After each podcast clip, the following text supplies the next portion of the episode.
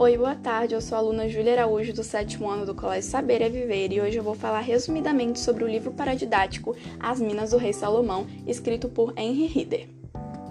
Bom, na primeira parte, temos a biografia do autor, para que conheçamos mais sobre a vida e a carreira dele. Logo nas próximas páginas, começamos a nos aventurar. Bom, nessa aventura, os amigos se juntam para finalmente achar as minas de diamante do rei Salomão.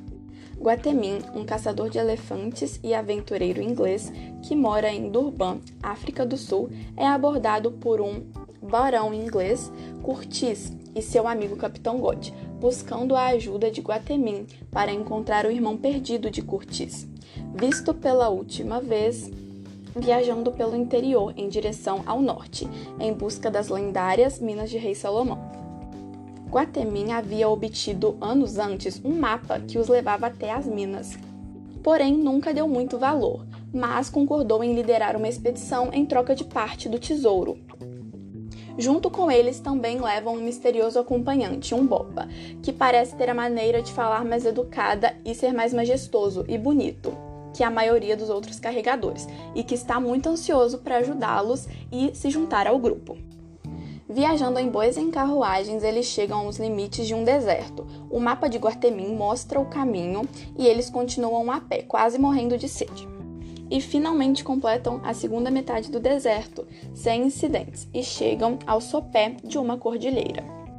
Eles sobem até o topo e entram em uma caverna, onde encontram o corpo seco e congelado de José Silvestre, o explorador português do século XVI que havia desenhado o mapa de Guatermin. Eles cruzam as montanhas em direção a um vale cultivado e exuberante, habitado por uma tribo de nativos conhecida como Cacuanas que eram militarmente bem organizados e falavam um idioma antigo chamado Zulu. Ao chegarem lá, são levados imediatamente para ver o rei Tuala, que comanda o seu povo com implacável violência. Ele assumiu o poder anos antes, quando assassinou seu irmão, que seria rei, e exilou a esposa e o filho de seu irmão, supostamente mortos no deserto. O rei Tuala é apenas um rei de fachada, pois o verdadeiro cebro por trás dele é uma velha ambusteira chamada Gagula, a feiticeira. Anos depois, secretamente é revelado que o majestoso servente que veio com os ingleses é, na verdade, o filho exilado do rei assassinado.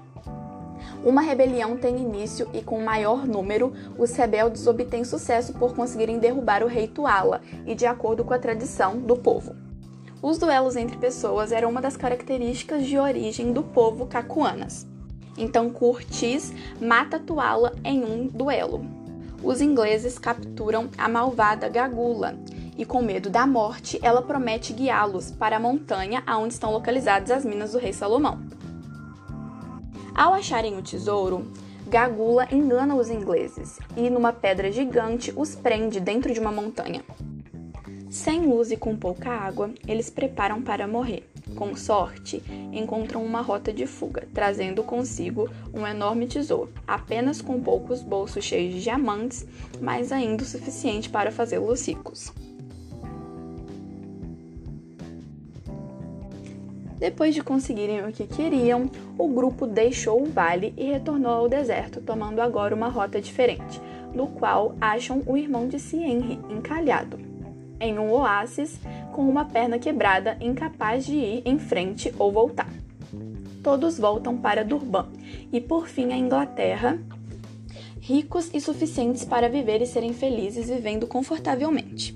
Após toda essa aventura, eles voltaram para suas casas com tudo o que queriam e com as suas riquezas garantidas. Bom, o livro é uma história repleta de aventuras, porém não é o meu estilo de livro favorito.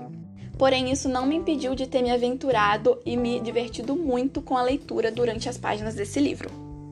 Por fim, esse foi o meu trabalho de português, contando resumidamente a história do livro paradidático escolhido As Minas de Rei Salomão.